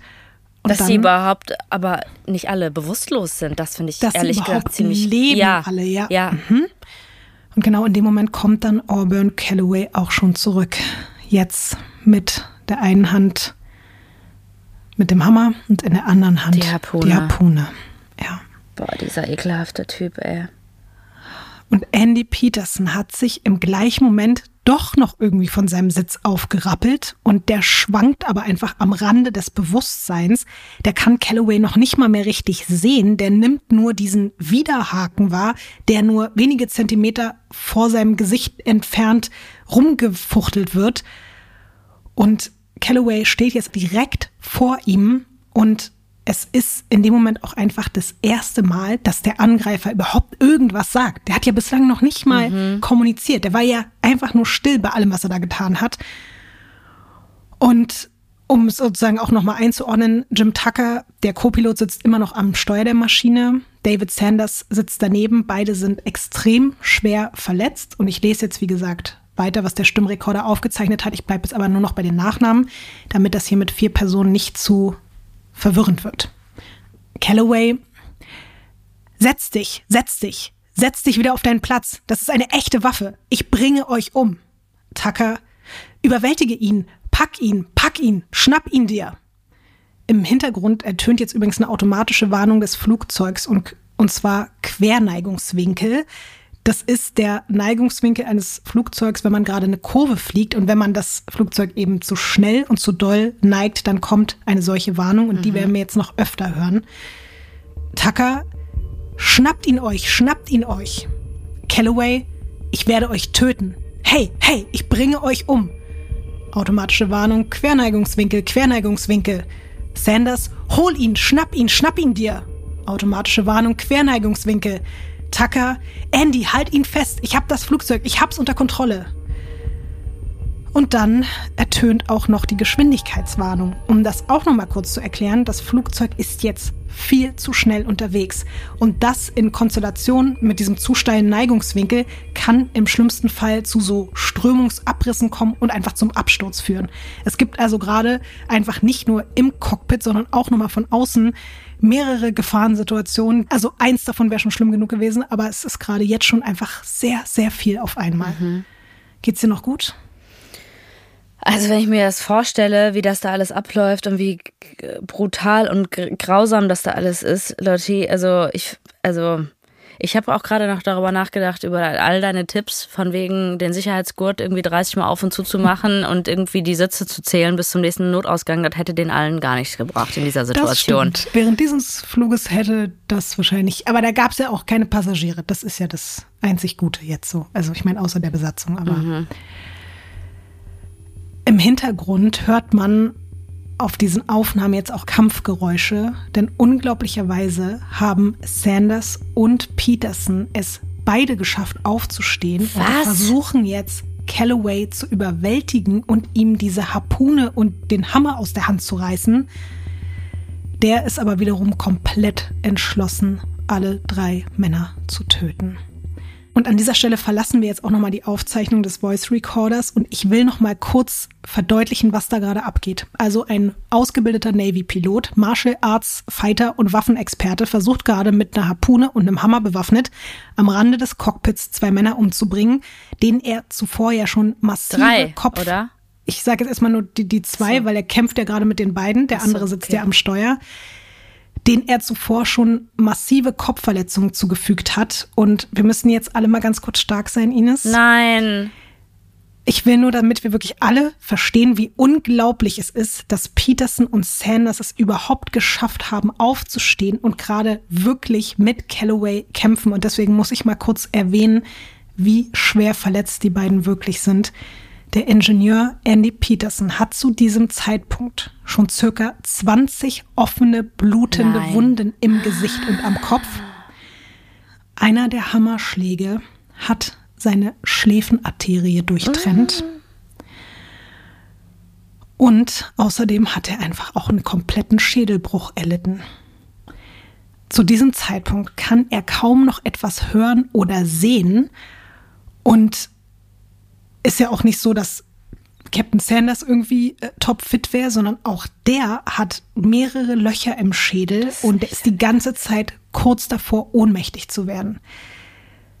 Und diese beiden Männer versuchen jetzt, Calloway an den Rand des Cockpits zu drängen und auch so krass, also Peterson, der wie gesagt eine durchtrennte Schläfenarterie hat, der hält mit aller Kraft die Harpune fest, während sich da die Widerhaken auch noch in sein Fleisch bohren und Tucker wiederum, der Co-Pilot, der am Steuer dieses Flugzeugs sitzt und jetzt versucht, es zurück nach Memphis zu bringen, dem ist natürlich vollkommen bewusst, wenn Calloway die Kontrolle jetzt über die Maschine an sich reißen kann, dann sind ja nicht nur die drei tot, sondern wahrscheinlich noch hunderte weitere Menschen. Das Problem ist aber, auch Tucker hat einfach einen gebrochenen Schädel und ein Schlag auf seinen Kopf hat einen Knochensplitter so tief in sein Gehirn gebohrt, dass dadurch gerade seine rechte Körperhälfte anfängt, so Lähmungserscheinungen zu zeigen. Aber auch der ist noch bei Bewusstsein und der fliegt einfach dieses riesige Flugzeug in über 6000 Meter Höhe mit einem Knochensplitter im Gehirn und einem gebrochenen Schädel. So. Ey, kennst du das manchmal, die Situation, dass man sich irgendwie so an so einer, zum Beispiel an so einer Ecke, ne, einem kleinen C oder so bleibt man hängen, ne? Mhm. Man denkt, man ist ausgenockt für 20 man Minuten. Man sieht manchmal Sterne selbst ja. bei so einer Kleinigkeit. Ne? Genau, ja. einfach der kleine C, weißt du, irgendwo so, ne, mies getroffen an irgendeiner Ecke und man selber denkt, ich kann, kann gar nichts mehr. Und das, was die da leisten in dem Moment, was denen schon zugefügt wurde, Lotti, das ist, das ist unfassbar. Das ist unglaublich. Und man könnte jetzt auch an dieser Stelle mutmaßen, dass Auburn Calloway vielleicht spürt, dass diese Besatzung nicht so einfach aufgeben und ihm das Flugzeug überlassen wird, wie er es gehofft hat. Und du hast es ja schon gefragt, Ines. Er hatte ja eigentlich eine ganz andere Crew für seine Mission ausgesucht. Und er hat sie wirklich bewusst ausgesucht. Also genau diese Leute, mit denen er schon öfter geflogen ist. Der Pilot und diese Co-Pilotin, die sind beide deutlich kleiner als er. Und dadurch, dass er ja auch als der Ingenieur mitgeflogen wäre, hätte es dadurch auch nur zwei Gegner gegeben und eben nicht drei, so. wie jetzt. Aber diese eine Minute Überschreitung der Flugstunden hat diesen Menschen wahrscheinlich das Leben gerettet. Für Callaway wäre das die definitiv deutlich einfachere Variante gewesen. Denn was er zu diesem Zeitpunkt auch noch nicht weiß, nicht nur er war bei der Navy, auch Sanders und Tucker sind ausgebildete Marineflieger. Und das wird Callaway gleich noch zu spüren bekommen. Und während da jetzt Copilot Tucker wirklich halbseitig gelähmt mit einer Hand das Flugzeug lenkt, wartet er, bis sich seine Kollegen in diesem Gerangel mit dem Angreifer am Ausgang des Cockpits befinden und er ahnt, dass seine verletzten Crewmitglieder nicht mehr lange gegen den wirklich extrem starken Callaway ankommen werden. Und dann wird ihm in dem Moment eigentlich bewusst, dass er ja von allen gerade die gefährlichste Waffe immer noch selbst in der Hand hat. Ja. Das wird ihm noch bewusst, obwohl die rechte Seite schon mhm. anfängt, Lähmungserscheinungen zu haben. Und obwohl Wahnsinn. er einen Knochensplitter im Gehirn ja, hat. Ja, das ist. Habe ich mir nämlich auch gedacht, dass er sogar noch logisch denken kann. Ja. Und was er dann macht, Ines, das kannst du dir jetzt anhand einer Looping. später angefertigten Simulation des FedEx-Fluges 705 angucken. Macht der Looping? Ich guck's Guck's mir an. noch an jetzt. Ist ein Looping, oder? Beschreib mal, was du da siehst. Also weiß ich nicht, aber es ist auf jeden Fall, wenn ich, wenn mir jemand sagen würde, äh, würden Sie gerne in diese Maschine steigen, bei dem Foto würde ich sagen, no, thank you. I don't want that. Also, Warum, was ist mit der Maschine? Es sieht aus, also wenn man das Bild dreht, ne? Mhm. Und man dreht es um 180 Grad, dann sieht das gerade so aus, als ob die Maschine gerade sehr steil nach oben fliegen würde. Mhm. Da ich aber weiß, dass das Bild nicht um 180 Grad gedreht werden soll von mir, sieht das aus, als ob es ganz steil nach unten fliegt oder halt irgendwie ein Looping macht. Ich weiß es nicht, Lotti. Also, kurz bevor es dazu kommt, was du da gerade siehst, zieht Tucker jetzt, und ich sag's nur dazu, diese Maschine wiegt 250 Tonnen, ne? Der zieht jetzt mit dieser 250 Tonnen schweren Maschine alle möglichen Manöver durch, um Callaway zu überraschen und zu entwaffnen. Denn er ist nämlich nicht nur Marineflieger, sondern sogar richtig Marineflugausbilder für Kampfjets gewesen. Aber das, was er da ja gerade fliegt, ist natürlich kein Kampfjet, sondern ein riesiges Verkehrsflugzeug. Und eigentlich kannst du das nicht gleich behandeln. Also du kannst nicht ein Verkehrsflugzeug so fliegen wie ein Kampfjet. Das ist unmöglich. Dafür sind diese kleiner. gar nicht konzipiert. Ja. ja. Viel, viel kleiner, viel, viel leichter, viel, viel wendiger. Alles ist anders. Ja. Auch diese, also alles, alles wie die daran, gebaut sind. Ja, ja, genau. Und trotzdem reißt er jetzt den Steuerknüppel erstmal komplett nach hinten, lässt das Flugzeug dann in einem 15-Grad-Winkel steigen und dadurch fallen die drei kämpfenden Männer jetzt erstmal komplett aus dem Cockpit in die dahinter liegende Bordküche. Mhm. Also er hat bewusst erstmal gesagt, okay, nach oben, alle fallen nach hinten. Ja. Dann dreht er die Maschine nach links, alle werden dadurch erstmal mit voller Wucht an die linke Seitenwand gepresst. Dann zieht er nach rechts, alle drei knallen dann auf die andere Seite und dann fliegt er beinahe kopfüber auf dem Rücken nach unten, das, was du da jetzt auf dem Bild siehst. Und du musst dir jetzt vorstellen, Ines, Peterson, Sanders, aber natürlich auch Callaway werden dabei abwechselnd jetzt schwerelos Ja. und dann mit dem Dreifachen ihres Gewichts in diesen G-Kräften Ja. einfach durch diese Kombüse geschleudert. Und ich weiß nicht, wie du es siehst, aber ich find's, ich find's genial. Also ich, ich lehne mich jetzt aus dem Fenster und sage, ich finde es genial, was er da jetzt gerade macht. Ich finde das also, auch, ich find, also ich be- bewundere ihn dafür, dass er wirklich in so einem extremen Ausnahmezustand selber noch verletzt auf solche Ideen kommt, um irgendwie das zu retten, die Situation, ne? Total. Und Tucker hat die Steuerung und die Geschwindigkeit jetzt wirklich am Anschlag. Alles im Cockpit blinkt und warnt und die Flugzentrale versucht parallel auch jetzt schon ihn anzufunken. Aber der Pilot hat ja auch nur noch einen Arm zur Verfügung, um diese ständig wechselnden Manöver überhaupt durchzuziehen. Die DC-10 ist an diesem Punkt um 140 Grad gedreht. Und das Ding ist, Zivilflugzeuge sind eigentlich so konstruiert, dass sie maximal um 60 Grad geneigt werden können. Und da sind es jetzt gerade 140. Die Männer kämpfen jetzt also quasi auf dem Kopf an der Decke des Flugzeugs, während sie sich dabei ja auch noch im Sturzflug befinden. Ich stell dir mal vor, du bist ein Vogel und du siehst das so beim Vorbeifliegen, so, what the fuck, ey? Humans, huh? Oh, look. What they are, uh, they think they can fly and then it, it looks like this when, when they are flying, huh? Ja. Tucker kann ja jetzt auch weiterhin in der Situation nicht sehen, sondern nur hören und erahnen, was da hinter ihm abgeht. Also während er diese ganzen Manöver macht, weiß er ja gar nicht genau, funktioniert das gerade alles. Er riskiert aber jetzt wirklich alles, um Callaway kampfunfähig zu machen. In dieser Position, wie du das Flugzeug gerade gesehen hast, beschleunigt er das Flugzeug bis zu einer Geschwindigkeit, mit der zu diesem Zeitpunkt noch nie zuvor jemand diesen Flugzeugtyp geflogen ist. Das muss man sich auch mal wieder reinziehen. Also Wie es viel sind, denn? Es sind mindestens 800 km/h und zugelassen für diese Maschine zu diesem Zeitpunkt sind 695 km/h. Man geht aber sogar davon aus, dass das Flugzeug noch schneller unterwegs war, aber dass sozusagen einfach nur das Maximum der Anzeige erreicht war.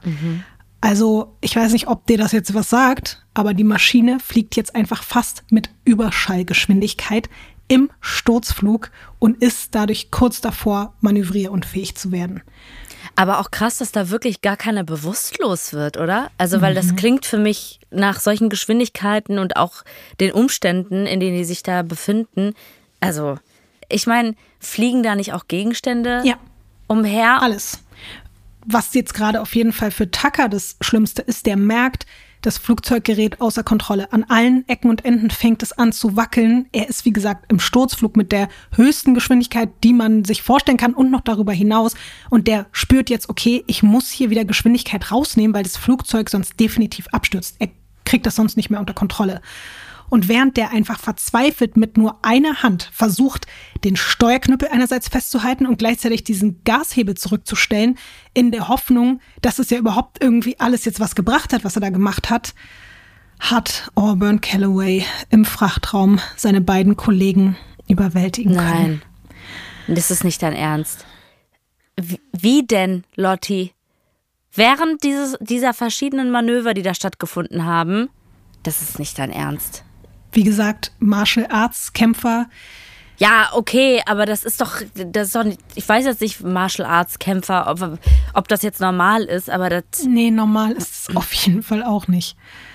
Es wurde ihm auch zwischenzeitlich sogar die Harpune entrissen, aber der hat es trotzdem geschafft, während all dieser Drehungen und Wendungen sowohl Sanders als auch Peterson weiterhin extreme Hammerschläge auf den Kopf zu verpassen. Beide kämpfen um ihr Bewusstsein und Peterson verliert immer mehr Blut. Also so viel Blut, dass man sich fragt, warum bist du überhaupt noch da? Ja. Also wie, wie geht das so? Calloway nutzt jetzt genau diesen Moment und will sich seinen Weg zurück ins Cockpit bahnen. konnte man nicht die Tür zumachen? Ja, wie denn, ist- ne? Das ist ja auch, ja. du machst ja diese Manöver. Ja. Ja, aber Tür zu, hör mal. Ines, ey. Ich habe mich das aber auch gefragt, aber ich glaube, dass die, also wie sollte man bei all dem, Ja. was da passiert, darüber dann auch noch nachdenken? Ja, oder Und das vielleicht überhaupt auch hatte schaffen. Man, ja, genau. Vielleicht gab es auch noch nicht mal mehr die Kraft dafür. Ja. Und der Punkt ist ja jetzt auch, wenn Calloway es jetzt schafft, in dieses Cockpit reinzukommen und den wehrlosen Tucker, der ja sich eh schon nicht mehr richtig bewegen kann, dann auch noch mal von Ja. hinten auf den Kopf zu schlagen, dann ist klar, dann ist vorbei. Und dann kann er den Plan in die Tat umsetzen und das Flugzeug endlich unter seine Kontrolle bringen und dann zum Absturz bringen. Aber genau in dem Moment schafft es Tucker, diesen Sturzflug wieder abzufangen und das Flugzeug in eine halbwegs stabile Position zu bringen. Aber auch das geht wieder so schnell und so ruckartig, dass sich dadurch schon wieder diese G-Kräfte ändern. Und das scheint Calloway in der Sekunde überrascht zu haben. Und diesen Moment nutzt wiederum Sanders, der wirft sich mit letzter Kraft auf ihn und reißt ihm den Hammer aus der Hand. Tucker bekommt das im Cockpit mit und er schafft es jetzt endlich, sich bei der Flugsicherung zu melden. Ines, was glaubst du, wie viel Zeit ist jetzt seit dem Angriff von Calloway bis hierhin vergangen? Erstmal wie krass mutig, ja, auch irgendwie da immer noch äh, zu kämpfen und versuchen, das irgendwie so zu retten. Ich meine, klar, man hat ja auch selber den Überlebenswillen, denke ich mal, aber das ist trotzdem wahnsinnig mutig, gerade weil dieser Auburn ja einfach, also nicht, nicht mehr wie ein Mensch, sondern einfach wie, wie so eine Killermaschine auf die drei losgegangen ist. Äh, wie viele Minuten, Minuten hast du gesagt, ne? Gefragt, meine ich. Kannst auch generell schätzen, wie viel Zeit. Ich habe irgendwie ein Gefühl von 20 Minuten. Es sind zwei Minuten vergangen. Das ist nicht dein Ernst, Lotti. Seit dem ersten Angriff? ja. Nein. Ja. Das ist zwei alles in zwei Minuten passiert. Ja. Ich habe auch gedacht, was? Was? Wie schnell ist denn das alles passiert? So viel.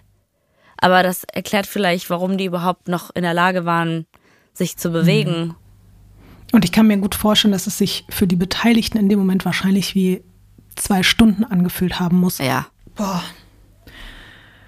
Und jetzt switchen wir nochmal in das Protokoll des Voice Recorders.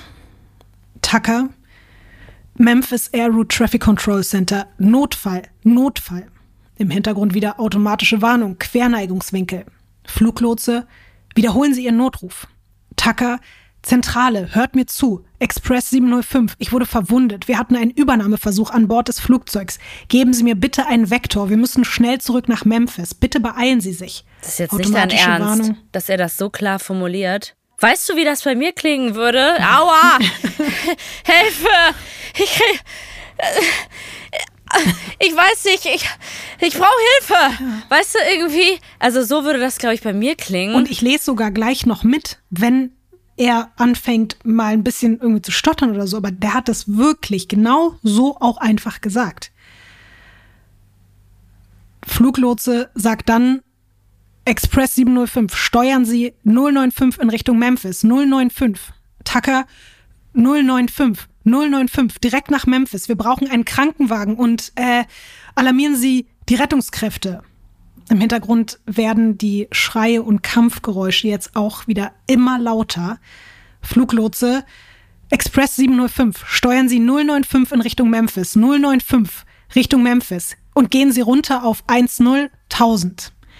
Und um das kurz zu erklären, ich war natürlich auch so, was bedeutet das jetzt? Und das ist aber ein unfassbar schlauer Move von dem Fluglotsen, denn der hat so schnell geschaltet, dass der in Betracht zieht, dass der Entführer im Flugzeug vielleicht eine Schusswaffe haben könnte und deswegen will er, dass das Flugzeug ganz schnell auf eine Höhe von unter 3000 Metern sinkt. Das wusste ich nämlich auch nicht.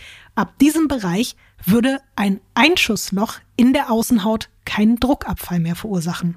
Hä? Wenn du da drüber bist, dann aber schon. Und deswegen sagt er so, okay, geht runter. Er weiß ja nicht in dem Moment, ob da jetzt eine Waffe ist oder nicht. Aber fand ich einfach einen super schlauen, super schlauen Move. Weiter im Protokoll. Man hört dann Sanders im Hintergrund, der schreit, lass los. Dann wieder Kampfgeräusche, lass den Speer los. Tucker, Memphis, bitte sprechen Sie weiter mit mir. Fluglotse, Express 705. Wenn Sie einen Krankenwagen brauchen, bleiben Sie mit uns in Kontakt. Sanders im Hintergrund, Jim, Jim. Tucker, ja, wir brauchen einen Krankenwagen und äh, wir brauchen auch äh, äh, bewaffnete Unterstützung.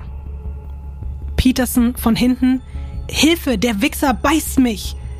Sanders, schalte den Autopiloten ein. Peterson, mach schon, Jim, komm schnell zu uns nach hinten. Also Ines, jetzt wird klar, Auburn Calloway hat im Kampf schon wieder die Oberhand erlangt. Tucker, der ja weiterhin ganz allein im Cockpit ist, der würde jetzt natürlich gerne aufstehen, wie seine Kollegen ihn darum bitten und die unterstützen, aber er kann sich nicht bewegen. Alles ist taub, alles dreht sich und man hört auch anhand dieses Transkripts, dass es auch immer schlechter wird, wie er sich artikuliert, dass er immer mehr stottert. Und er wiederholt jetzt noch ein paar Mal Notruf, Notruf und stammelt und stottert, als er da mit der Zentrale spricht.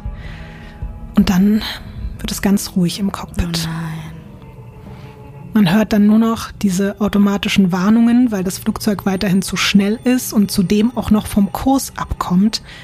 Und dann hört man, wie der Tower in Memphis versucht, den Piloten anzufunken, aber niemand bekommt mehr eine Antwort von FedEx 705. Von niemandem. Von niemandem. Die Flugsicherung geht jetzt vom Schlimmsten aus. Der Entführer hat jetzt anscheinend doch noch die Kontrolle übernommen. Hast du damit gerechnet, Ines? Lotti, ganz ehrlich, ich war gerade in meinem Film. Mhm. Wo das alles nochmal gut geht, wo ich, wo von der Dramaturgie her, die kämpfen, die haben jetzt schon den Notruf abgefeuert. Ich hatte das Gefühl, es ist vielleicht nicht mehr weit weg. Die schaffen das jetzt. Die anderen beiden kämpfen so lange noch mit dem und der Tucker, der schafft das noch, diese Maschine zu landen. Und daran habe ich jetzt gerade festgehalten und geglaubt. Und dass dann alle drei im Krankenwagen noch gerettet werden. Und jetzt glaubst du nicht mehr daran, oder? Doch, ich, ich halte mich daran noch fest. Okay. Es ist nämlich auch tatsächlich so, dass die Flugsicherung sich geirrt hat.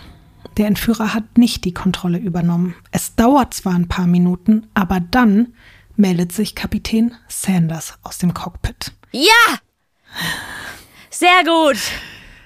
Kann jetzt erstmal für diesen Moment diese Entwarnung geben und der Kapitän hat einfach so als Hauptverantwortlicher dieses Fluges das Steuer übernommen. Und es war auch so oder so höchste Zeit, denn Co-Pilot Tucker, der kann mittlerweile beide Arme nicht mehr spüren. Die Schläge auf seinen Kopf haben ein Blutgerinnsel bei ihm ausgelöst. Und trotzdem versucht der jetzt gerade, nachdem der diese ganzen Manöver geflogen ist, jetzt zusammen mit Andy Peterson im Frachtraum Callaway in Schach zu halten. Also der hält da teilweise auch den Speer fest mit seinen Armen, die er gar nicht mehr spürt und gar nicht mehr merkt, ob die jetzt zu seinem Körper gehören oder nicht. Und was ist mit Peterson? Peterson kämpft auch immer noch. Die beiden Tür zu jetzt. war jetzt immer noch keine Option, Die ne? Tür ist immer noch offen, aber ich glaube, dass auch eine Rolle gespielt haben könnte, dass ja der Zustand aller drei so instabil Ja, war, stimmt. dass es auch gefährlich Ja, gewesen wäre, wenn man die Tür zumacht, weil dann ist einer ohnmächtig, dann hat man auch Ja, nichts davon so. eben. Deswegen, ich glaube, es, es ging einfach nicht anders, als wir versuchen, diesen Typen in Schach zu halten und ein Mensch versucht, das Flugzeug nach unten zu bringen. Ich wäre auch wirklich eine schlechte Stewardess gewesen. Baby, you can close the door. yeah, I, I hold him here, but close the door. No, it's not good. You never know, maybe here uh, somebody is falling in, in Ohnmacht. Lass die Tür, Tür open. mittlerweile jetzt nach diesem ganzen Gerangel und, und sich da hin und her gewälze und von oben nach unten geschmissen werden und so, hat Calloway inzwischen schwere Verletzungen davongetragen, aber der bekommt gerade trotzdem wieder neue Energie. Und jetzt auch nochmal, es ist ganz, ganz schlimm, bitte Achtung, also, weil er gerade keine Waffen mehr zur Verfügung hat, versucht Calloway jetzt einfach mit seinen Daumen Tucker die Augen, Augen. auszustechen. Ja. Das findest du jetzt nicht so schlimm? Doch, finde ich schlimm. Okay. Aber es ist krass, das sind solche Tricks, die man halt irgendwie lernt, ne? Auch mir das vorzustellen, was der Typ schon, der, der hat schon, der ist schon halbseitig gelähmt, hat ein Blutgerinse im Kopf, hat einen gebrochenen Schädel und dann versucht der dir auch noch mit den Daumen die Augen auszudrücken. Also in was für einem Albtraum will man denn gefangen Ich frage mich auch wirklich, was ist mit diesem Auburn, also was fährt der sich für einen übelsten Film? Was ist der, also wirklich, was für Gedanken treiben ihn an, sowas zu machen, also nicht loszulassen, sondern einfach, egal was nicht ist, einfach wie in so einem Rausch, einfach alles zu nehmen und zu zerstören. Ich kann dir das jetzt zu diesem Zeitpunkt nicht beantworten, aber was ich dir sagen kann, Tucker ist ganz kurz davor, sich nicht mehr bewegen zu können und auch nicht mehr wehren zu können. Auch Peterson ist endgültig kurz vor der Bewusstlosigkeit. Gleichzeitig steuert aber Captain Sanders die Maschine ja in Richtung Memphis International Airport und auch er kann einfach nur noch auf einem Auge sehen und sein linkes Ohr ist beinahe vollständig abgerissen. Nein. Es hängt Nein. nur noch so am seidenen Faden. Oh Gott, Lotti, das also ist wirklich- so schrecklich alles. Es ist so krass, in was für einem Zustand der da jetzt auch sitzt. Ich und weiß es gibt halt noch ein weiteres riesiges Problem. Der Flughafen Memphis ist jetzt noch 40 Kilometer entfernt. Das ist ja so in Flugzeit nichts. Aber diese DC-10 übertrifft das maximale Landegewicht um mehr als 16 Tonnen. Und das ist unglaublich viel. Zudem befinden sich in den Tanks noch über 38 Tonnen Treibstoff. Und man hat ja gedacht, man bleibt hier noch stundenlang Ja. in der Luft Richtung Kalifornien. Und normalerweise hat man bei den meisten Notlandungen noch genug Zeit, so überflüssigen Treibstoff abzulassen. Aber nur in absoluten Notfällen und wenn es halt gar nicht geht, dann muss die Maschine trotzdem landen. Aber eigentlich ist es halt viel sicherer, weil wenn du mit diesem Gewicht dann bei so einer Notlandung aufprallst, kann es halt auch sein, dass die Reifen platzen und alles in Flammen aufgeht und eigentlich wäre dafür jetzt zum Beispiel so ein Ingenieur wie Peterson oder auch Callaway dafür zuständig, dann äh, da diese Schalter und Hebel zu bedienen, um, das, um den Treibstoff abzulassen. Aber die sind so weit weg von dem Platz, an dem sich Sanders befindet, der ist ja gerade dabei, diesen Landeanflug zu steuern und deswegen, der kann jetzt nicht einfach aufstehen und das irgendwie machen. Deswegen muss er, es bleibt ihm gar nichts anderes übrig, das Risiko eingehen und trotz dieses Übergewichts versuchen zu landen. Und dann kommt aber auch noch dazu, dass die Maschine weiterhin viel zu hoch und viel zu schnell unterwegs ist und so definitiv über die Landebahn hinausschießen würde. Und im schlimmsten Fall passiert dann sogar trotzdem noch das, was sich Callaway gewünscht hat, nämlich dass das da irgendwo reinkracht, äh, vielleicht sogar auch in die FedEx-Zentrale, weiß man ja nicht genau. Und deswegen versucht nun auch Sanders alle möglichen Wendemanöver zu fliegen, während der Kampf hinter ihm immer, also man denkt sich jetzt auch, es muss doch irgendwann mal Ja. aufhören, aber es wird sogar noch lauter und noch fataler, wie da jetzt rumgeschrien wird, wie alle schreien. Es geht jetzt wirklich auf allen Ebenen in den letzten Minuten einfach nur noch um Leben und Tod. Ich habe es ja gerade auch schon gesagt, das Flugzeug befindet sich jetzt genau dort, wo Auburn Calloway es ja auch haben wollte, nämlich über der FedEx-Zentrale am Flughafen Memphis und genau dort wollte er es abstürzen lassen. Calloway kriecht zu diesem Zeitpunkt liegend am Boden. Der versucht sich wirklich mit den Händen am Boden Richtung Cockpit zu ziehen. Und du musst dir vorstellen, Peterson und Tucker, die beide eigentlich schon längst tot sein müssten, die halten wirklich mit ihren aller, allerletzten vorhandenen Kräften ihn an seinen Füßen fest und ziehen immer wieder an dem zurück und sind die ganze Zeit nur so, die, die beten und hoffen und können gar nicht, die wissen gar nicht, Ja. wann hört dieser Albtraum auf. Sanders fliegt währenddessen die waghalsigsten Kurven, um irgendwie diese Landebahn zu erreichen. Und nun sehen auch die Fluglotsen und alle Menschen da von der Flugsicherung am Tower diese FedEx Express 705. Es ist auch wirklich jetzt weniger als eine Stunde vergangen, nachdem sie abgehoben ist, diese Maschine. Und alle beobachten das jetzt am Himmel, weil die sehen eben auch, das Flugzeug ist total an der Belastungsgrenze. Und man hört das natürlich auch weiterhin durch die Kommunikation mit Sanders. Alle Warnungen im Bordcomputer blinken und ertönen gleichzeitig. Sanders hat keine Wahl mehr. Der muss das alles ignorieren und trotzdem natürlich eben versuchen zu landen.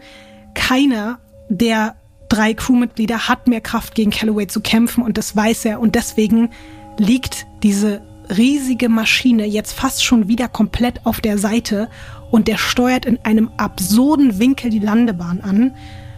Und wir hören uns jetzt mal einen Ton an von einem Rettungssanitäter, der da mit anderen Einsatzkräften auf dem Rollfeld bereitsteht und dann mit ansieht, was als nächstes passiert.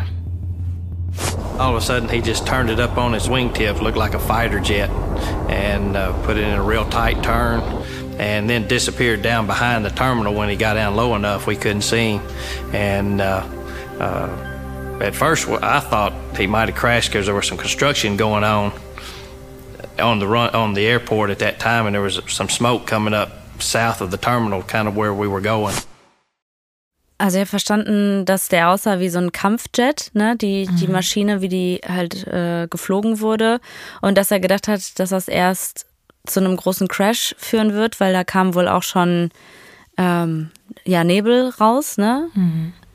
Ja. Genau, auch dadurch, dass es so schräg dann um die Ecke geflogen ist, konnte er es hinterm Tower gar nicht mehr sehen und war sich dann eigentlich sicher, okay, fuck, es ist abgestürzt, mhm. weil es da auch so ganz viele Baustellen noch auf dem Rollfeld gab. Und durch diesen Rauch, der genau auch aus dieser Richtung kam, war dann eigentlich so das Gefühl, auch bei allen, die das beobachtet haben, so, okay, er hat es nicht geschafft. Und auch gerade wegen dieser Beobachtung ganz am Anfang, also dass ein Flugzeug wie, also so das zweitgrößte zu diesem Zeitpunkt Verkehrsflugzeug wie ein Kampfjet angeflogen kommt, das ist ja auch was vollkommen yeah. Absurdes. Sowas sieht man ja irgendwie nicht alle Tage. Wie ist jetzt dein Gefühl? Glaubst du immer noch an das Gute oder? Ich möchte wirklich Lotti ich brauche das und ich will hier keinen Druck aufbauen, aber ich bin sowas von meinen, mit meinen Emotionen, dass die das geschafft haben. Die haben so doll gekämpft. Die haben so einen Überlebenswillen gezeigt. Ich würde mir so sehr wünschen, wenn die das geschafft haben. Ich möchte das nicht. Ich möchte das nicht, dass die sterben. Wirklich nicht. Obwohl die Maschine wirklich viel zu schwer und viel zu schnell ist, und Sanders kaum noch was sehen kann und im hinteren Teil des Flugzeugs ja immer noch ein erbitterter Überlebenskampf stattfindet, bringt Kapitän David Sanders die FedEx 705 300 Meter vor Ende der Landebahn zum Stehen. Nein. Ines, sie haben es tatsächlich zurück auf den oh Erdboden mein Gott! Das ist so krass so krass, obwohl ich es weiß, habe ich einfach so Gänsehaut, weil ich selber so unfassbar finde, dass die dieses Flugzeug wieder auf den Boden gebracht haben. Es ist so krass. Es ist so krass. Es gibt solche Menschen, die sowas schaffen, ne? Mhm. Und dann, und dann gibt es Menschen, die im, im Flieger sitzen und sich darüber beschweren, dass es nicht das Sandwich ihrer Wahl gibt. Weißt du? Mhm. Unfassbar. Ich will jetzt ja nicht die Stimmung killen, Ines, aber Nein, das sag nicht das Flugzeug, killen. Das, ja, dass das Flugzeug gelandet ist, bedeutet natürlich jetzt trotzdem nicht, dass alles gut ist, ne?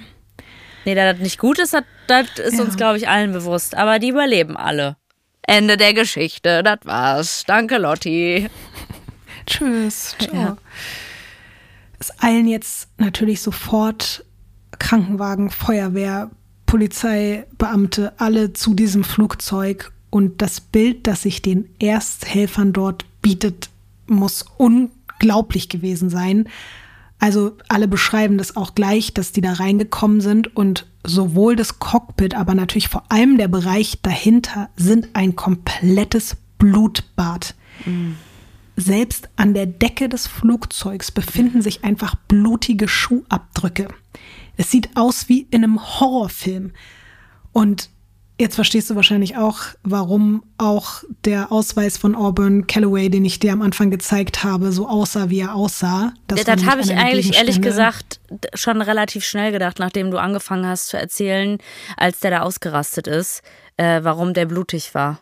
Und auch unabhängig von, von diesem Blut, wirklich das Flugzeug ist ein absolutes Schlachtfeld der Sitz, auf dem Calloway gesessen hat, ist zerrissen. Und du kannst dir vorstellen, wie massiv ja. und stabil eigentlich so ein Sitz ist. Der ist komplett zerrissen. Überall liegen große und kleine blutverschmierte Gegenstände, Papier, Mäntel, aber auch Flugzeugteile, zum Beispiel Türen aus dem Gepäckfach, die rausgebrochen wurden. Also man schätzt später die Schäden an dem Flugzeug auf circa 800.000 Dollar. Nur um dir das mal vorzustellen. Scheiß auf die Schäden, oder? Ja, ich will nur sagen, auch sozusagen selbst im Inneren, das, was da dieses Drehen und Wenden und die Kämpfe da auch angerichtet Ja. haben, das, das kann man sich gar nicht vorstellen. Und die Einsatzkräfte können auch wirklich alle nicht ihren Augen trauen. Und genauso absurd erscheint es in dem Moment, dass wirklich alle drei Männer noch am Leben sind. Andy Peterson und Jim Tucker halten sogar immer noch den Angreifer fest, weil die selbst natürlich, als das Flugzeug gelandet ist, noch nicht vertrauen darauf, dass Klar. der nicht im nächsten Moment wieder Ja. den Hammer nimmt und dir endgültig den Schädel einschlägt. Calloway werden dann sofort Handschellen angelegt und auch er wird genau wie Peterson und Tucker aus dem Flugzeug geborgen, weil er selbst nicht mehr laufen kann. Nämlich vor allem in den letzten Minuten. Und ich habe ja gesagt, dass es dann noch lauter wurde, noch fataler klang für Sanders vorne und der auch nicht genau wusste, was abgeht. War es aber noch mal so, dass der versucht hat, sich mit aller Macht zu befreien und ins Cockpit zu gelangen. Und es blieb dann tatsächlich Peterson, der kurz davor war, gerade wirklich eigentlich zu sterben, nichts anderes übrig, als auch seinen Angreifer mit dem Hammer auf den Kopf zu schlagen. Und also vollstes Verständnis, oder?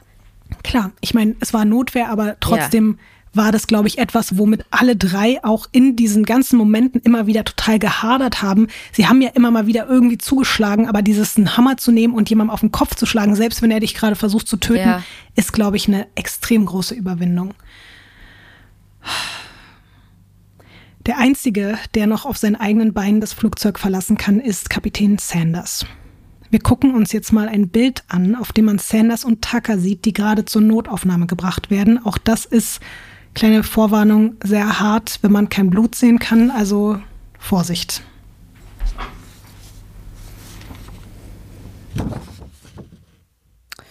Ich muss aber sagen, dieses Foto ist, glaube ich, nicht annähernd so schlimm wie das, was da, also was denen wirklich Klar. an Verletzungen angetan wurde. Weil, ja, also das, ähm, das sieht dramatisch aus, aber nicht dementsprechend, was du erzählt hast. Was ist mit dem Arm? Wer, wer liegt da auf dem. Äh, auf der Trage liegt ähm, Tucker und Okay. Tucker ist zu diesem Zeitpunkt auch nicht mehr bei Bewusstsein. Sanders hat auch wirklich erst im Krankenwagen überhaupt gecheckt, wie schwer Tucker verletzt ist. Also ich glaube, denen war allen untereinander nicht genau bewusst, wie schlimm es eigentlich ist. Also oder wie schlimm es jeweils um den anderen steht. Peterson ist jetzt nicht auf dem Bild. Dem wurde ja, wie gesagt, die Schläfenarterie durchtrennt und der ist schon auf dem Weg in den Not-OP. Der muss beatmet werden und das sieht nicht gut aus für ihn. Deswegen finde ich es auch so krass, dass ein Sanders da überhaupt noch steht. Ich finde das auch absolut krass. Also ich dachte, als du meintest, du zeigst uns jetzt ein Bild, dachte ich so, äh, nee. Ich glaube, das kann man gar nicht sich angucken und deswegen finde ich auch, das wirkt nicht annähernd so wie das, was die da abbekommen haben. deswegen von. Peterson zum Beispiel wollte ich dir jetzt auch kein Bild zeigen, weil das ist wirklich, also Gibt es davon ist, Bilder? Es gibt sogar ein Bild, wie er mit so mit Beatmungsgerät und allem auch gerade irgendwie in die, in die Notaufnahme reingeschoben wird. Aber das ist, weil Tucker dahin kann man ja auch gar nicht so weit sehen, aber ich finde alleine dieses Bild, dass da dieser Sanders, der, der das erlebt hat, irgendwie noch stehen kann, das ist, finde ich einfach nur auch wieder ein kleines Wunder. Ja. Und während man jetzt versucht, das Leben von Andy Peterson zu retten und natürlich auch das von Tucker, wollen natürlich gleichzeitig alle verstehen, warum hat der so begabte und ja eigentlich auch beliebte Pilot und einstiger Musterstudent und Familienvater so eine schreckliche Tat begangen. Man findet neben dem Testament, und tatsächlich war es so geplant, dass das eine gewisse Frau finden soll, auch einen Brief. Und dieser Brief geht an seine Ex-Frau. Ich habe ja gesagt, dass er verheiratet ist, was ich aber im Vorfeld nicht dazu gesagt habe. Das Bild, was Calloway nach außen hin weiter die ganze Zeit aufrechterhalten hat, nämlich der glückliche Ehemann und Vater zu sein, der einen super Job hat, das war alles nur eine Fassade. Seine Frau hat sich schon vor vier Jahren von ihm getrennt und seine Kinder konnte er nur noch am Wochenende sehen. Und bei FedEx hat er irgendwann nur noch Aufträge als Flugingenieur bekommen, aber eben nicht mehr als Pilot. Und weil er seine Familie trotzdem weiter finanzieren wollte und auch musste, hat er sich irgendwann angefangen, regelmäßig mehr Flugstunden aufzuschreiben, als er tatsächlich gearbeitet hat und als er eben tatsächlich im Flugzeug verbracht hat. Und das ist irgendwann aufgeflogen. Und zwar Aufgeflogen. erst wenig aufgeflogen, ja. Und zwar erst wenige Tage vor diesem tragischen 7. April. Und am nächsten Tag, den 8. April, hätte er von FedEx vernommen werden sollen. Er wurde da so richtig vorgeladen und es hätte dort eine Stellungnahme von ihm geben sollen zu diesem Vorwurf, dass er das Unternehmen betrogen hat.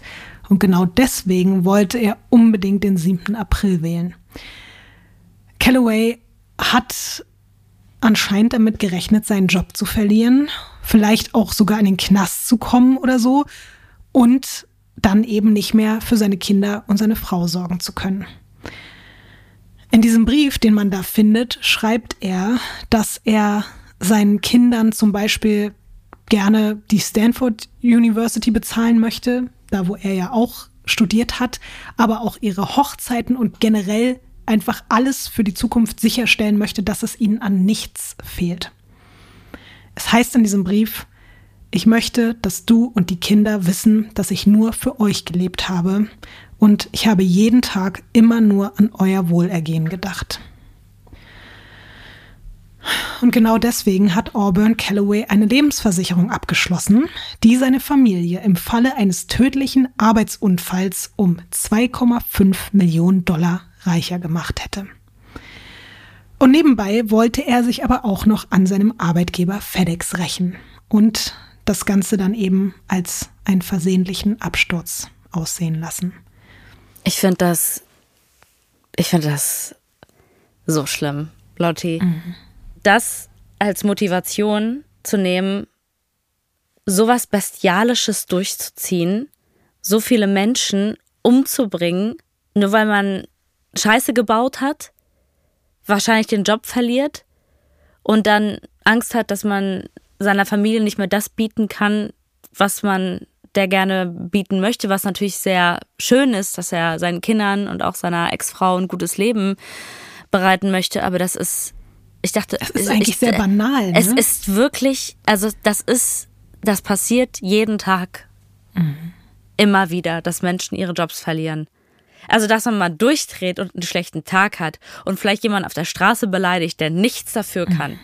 Aber Lotti, das, was der da geplant hat, ja. aus Rache seinem Arbeitgeber gegenüber, sorry, ja. aber das, da, da habe ich, also komme ich gar nicht drauf klar. Ich habe erst noch so gedacht, oh Mann, aber er wollte es ja für seine Familie tun und diese, diese 2,5 Millionen Lebensversicherung und so. Aber auch das finde ich alles so, also es war ja nicht so, dass die Familie irgendwie nicht genug Geld hatte, um Essen auf den Tisch zu bekommen. Es ging da nicht um Leben und Tod, sondern ja, er wollte, er war ja dass Ingenieur. Eben, genau. Immer noch, ne? Und mir, mir ging es halt tatsächlich auch so ein bisschen wie dir so, wow, das ist jetzt die Erklärung dafür, für all das, was da passiert ist. Wow, okay. Und tatsächlich gehen auch wirklich alle Experten, Menschen, die sich später mit diesem Fall auseinandersetzen, davon aus, wäre er in der ursprünglichen Konstellation geflogen, dann wäre dieser ganze wahnsinnige Plan wahrscheinlich wirklich aufgegangen. Aber er hat sich an diesem Nachmittag, wie wir jetzt wissen, mit der falschen Crew angelegt. Auburn Calloway wird am 11.08.1995 zu zwei aufeinanderfolgenden lebenslangen Haftstrafen ja, verurteilt. Zum Glück. Er legt aber Berufung ein. Er plädiert auf vorübergehende Geisteskrankheit. Auch wenn man das ihm nicht anerkennt und zugesteht, wird später trotzdem nochmal in einem weiteren Verfahren eine lebenslängliche Haftstrafe wieder aufgehoben. Und er sitzt trotzdem bis heute im Gefängnis. Er ist jetzt über 70 Jahre alt und was ich super spannend fand, er kämpft seit Anfang 2023 bislang vergeblich um Begnadigung. Also wenn du jetzt seinen Namen googelst, es gibt so richtig Webseiten von irgendwelchen Veteranen, die mit ihm gemeinsam darum kämpfen wollen, dass er aus dem Gefängnis Hä? entlassen wird. Warum? Ja. Weil er eben sagt, ich bin jetzt über 70, ich habe jetzt hier irgendwie 30 Jahre im Knast verbracht und ich habe niemanden getötet. Und er, mhm. er stellt auch seinen ganzen Plan ganz anders dar und sagt auch, er hätte das gar nie, niemals vorgehabt, noch mehr Menschen mit in den Tod zu reißen und er hat ganz viele Dinge auch im Nachhinein gar nicht zugegeben, die man ihm aber einfach nachweisen konnte und er kämpft jetzt halt erbittert darum, dass er freigelassen wird. Ähm, hat man denn auch psychologisch dann Gutachten gemacht? Weil ich glaube schon, dass da irgendwas im Argen war, oder? Also Wie so oft Ines, er wurde natürlich begutachtet, er wurde natürlich untersucht, aber er hat keine Diagnose oder ähnliches bekommen. Er wollte das ja unbedingt, also er hat immer wieder wiederholt, dass er in einer Art psychischen Ausnahmesituation mhm. war und das will ich auch gar nicht abstreiten. Gesagt, also ja. es wurde ihm trotzdem eben nicht in der Form anerkannt. Aha. Jetzt ist aber noch eine wichtige Frage offen, Ines was ist denn jetzt eigentlich mit, mit den drei Besatzung? anderen? Ja, was glaubst du, haben die das am Ende alle wirklich geschafft? Haben die alle überlebt? Leben die vielleicht sogar noch heute, jetzt fast 30 Jahre später? Was denkst du? Mm. Ich wünsche es mir so sehr für meine romantische Vorstellung, wie das alles endet. Ich glaube aber irgendwie, so wie du das erzählt hast vorhin, dass es nicht alle schaffen. Leute, keine Ahnung. Du darfst jetzt das nächste Bild umdrehen. Oh mein Gott. Ich glaube, ich muss weinen. Das sind alle drei, Schon oder? Schon wieder. Und das sind auch noch Opis jetzt mittlerweile oh geworden. Gott. Weißt du? Die haben es alle drei geschafft. Alle drei leben auch noch bis heute. Oh mein Jetzt muss ich ja auch schon Gott. wieder heulen. Jetzt muss ich wirklich weinen. Jetzt kriege ich auch Tränen in den Augen. Ich habe wirklich, ich habe Spray-Tan gemacht heute. Ich darf nicht weinen, sonst habe ich so komische Schlieren, weißt du, die dann nicht weggehen. Die sind einfach alle drei noch am Leben und alle drei haben so viele Operationen hinter sich. Alleine was die da an, an Gehirnchirurgie und, und Schädelchirurgie hinter sich haben. Und die haben super lange Rehas hinter sich. Aber die sind alle noch da bis heute und die sind auch noch, wie man vielleicht da sehen kann, alle richtig dicke Kumpels. Hier sieht man sie zu Hause bei Captain Sanders und Tucker sieht man gerade, wie er die Frau von Sanders umarmt. Peterson steht daneben und, und lacht. Oh Gott, Lottie, das ist so schön. Danke. Also ich weiß, dass du also, dir die Geschichte nicht ausgedacht ja. hast, aber Danke, dass du die gewählt hast mit dem Happy End. Ich hätte es auch nicht für möglich gehalten. Oh, ich gönne denen das so sehr. Die haben, das sind solche Helden. Die sind so mutig gewesen. So krass, was die geleistet mhm. haben. Und so viele andere Menschen auch noch gerettet. Ja. Ey, das ist unfassbar. Und dass die immer auch jetzt noch zusammenhalten, ja. ist auch nicht typisch. Gerade bei solchen Extremsituationen. Mhm. Oh Gott. Und apropos Helden, alle drei haben damals übrigens auch einfach mal die Goldmedaille der Pilotenvereinigung verliehen bekommen. Das ist die höchste Auszeichnung, die man als Pilot in der zivilen Luftfahrt bekommen ja, gut. kann. Aber was willst du auch noch krasseres reißen, als das, ja. was die da gerissen haben, oder? Das stimmt. Ich hoffe auch, dass da mehr als 2000 Dollar nochmal äh, irgendwo über ein Konto geflossen sind für das, was die da gemacht haben. Das kann ich dir jetzt leider nicht genau ja, sagen. Die können, konnten ja lange Zeit wahrscheinlich nicht arbeiten. Das wäre gut gewesen, wenn man die finanziell unterstützt hätte. Äh, Ines, das ist jetzt die schlechte Nachricht. Sie konnten nicht nur lange nicht arbeiten. Nie wieder. Keiner der drei konnte aufgrund der schweren Verletzung jemals wieder als Pilot oder als Flugingenieur arbeiten. Weil war ja auch deren Leidenschaft wahrscheinlich. Total. Wir lassen deswegen jetzt auch die drei nochmal direkt hintereinander zu Wort kommen. Erst Tucker, dann Peterson, dann Sanders und sie reden nämlich auch über die Sache mit dem nicht mehr fliegen können. I always thought I'm going to fight. I'm going to I'm going to overcome this thing. Except that that's when they found out that I had a uh, slight seizure disorder. I'm seizure free, but it's because I had to take medication. And the only way for me to to be able to fly. Uh, uh, without somebody with me is to be off of medication. At this particular point, it's been it's been uh, ascertained that I'll never be able to do that. I'll be on medication for the rest of my life. Uh, I miss the flying. Every time I see an airplane go over, you know, I wonder where it's going. So I miss that part of it. Uh, but I really cherish the fact that you know I'm still alive and able to be with my family. the bond of pilots and what you do together in the airplane, outside the airplane, all that. I miss that. I miss it very much. Das finde ich so krass. Also man, ich meine, klar, das ist deren Leidenschaft und so, aber jetzt irgendwie auch gerade, als die darüber gesprochen haben, dachte ich so, es war ja auch der absolute Höllentrip, den die da hatten. Mhm. Also es wäre auch so verständlich gewesen, wenn die gesagt hätten, ich will nie wieder in ein Flugzeug steigen. Wenn ich eins am Himmel sehe, kriege ich Gänsehaut. Oh Gott, Lotti. Und vielleicht auch nochmal für die Menschen, die das gerade nicht so direkt gehört haben. Tucker hat zum Beispiel erzählt, dass er eine Störung der Greiffähigkeit hat und dass er deswegen auch Medikamente nehmen muss. Und er ist der Einzige, der sogar teilweise wieder so ein bisschen hobbymäßig fliegen kann, aber niemals mehr alleine und auch niemals mehr als Pilot. Und er sagt auch so, er muss für den Rest seines Lebens Medikamente nehmen. Und Peterson sagt, dass er die Fliegerei wirklich jedes Mal vermisst, wenn er ein Flugzeug am Himmel sieht und sich dann auch fragt, wohin das denn unterwegs ist. Aber er sagt eben auch, dass so doll es ihm auch fehlt, er weiß vor allem die Tatsache zu schätzen, dass er noch am Leben ist und mit seiner Familie zusammen sein kann. Und auch Kapitän Sanders hat Sehnsucht und er vermisst es besonders so, den Zusammenhalt unter den Piloten innerhalb und außerhalb des Cockpits. Das vermisst er wirklich sehr. Und das war die nervenaufreibende Geschichte vom Todeskampf im Cockpit. Endlich mal wieder mit einem, finde ich, schon auch kleinen Happy End und auch großen Happy End. Wie geht's dir jetzt, Ines? Also, ich bin fix und fertig. Und ich meine, ich bin fix und fertig und habe mir diese Geschichte angehört, ne? Ich will nicht wissen, wer, was deren Level von Fix und Fertigkeit war, als die mhm. da aus diesem Flieger Boah. rausgekommen sind und auch so die ganzen Jahre danach. Mhm. Also, also es ist, es ist wirklich das krasseste Wunder, was ich glaube ich jemals gehört habe, was Stimmt, da passiert ist. Das ist ein kleines ist. Weird Crimes Wunder. Nee, das ist kein kleines Weird Crimes Wunder.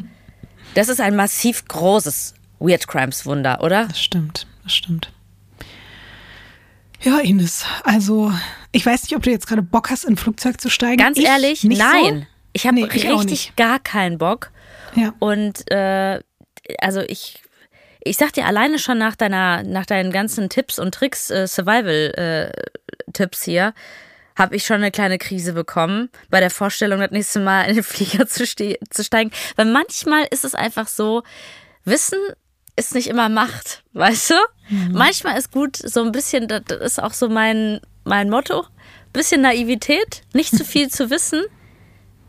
Gut, hätte mich in dieser Situation überhaupt nicht weit gebracht. Ne? Wissen mhm. wir, ich hätte einfach nur die Tür die ganze Zeit geschlossen und hätte wahrscheinlich einfach nur für, für gar kein Wunder gesorgt, sondern für ein, ein relativ schnelles Ende.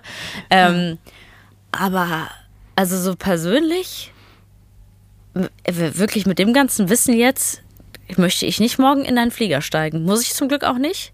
Mhm. Aber ich glaube, es wird mich noch bei meinem nächsten Flug verfolgen. Ich glaube mich auch, Ines. Dementsprechend würde ich einfach sagen, lasst uns alle aufeinander aufpassen, äh, sowohl am Boden als auch dann jetzt vor allem leider ab, ab heute auch in der Luft und nicht nur vor technischen Abstürzen, sondern auch vor menschgemachten Abstürzen. Aber zum Glück heutzutage könntest du nicht mehr mit einem Gitarrenkoffer, mit einer Harpune und vier Hämmern in ein Flugzeug steigen das bedeutet trotzdem auch ganz viel mehr Sicherheit, auch wenn es ein bisschen nerviger ist. Aber auch solche Ereignisse haben dazu geführt, dass es heutzutage ein bisschen entspannter ist zu fliegen, zumindest was halt diese menschliche Komponente betrifft. Hey Lotti, wirklich, also nachdem du diese Geschichte mal wieder rausgekramt hast und erzählt hast, weißt du was, du bist für mich nicht Hammer, du bist für mich Hämmer. Ey, ich wollte noch sagen, alles wird gut, ne? Du weißt. Ciao.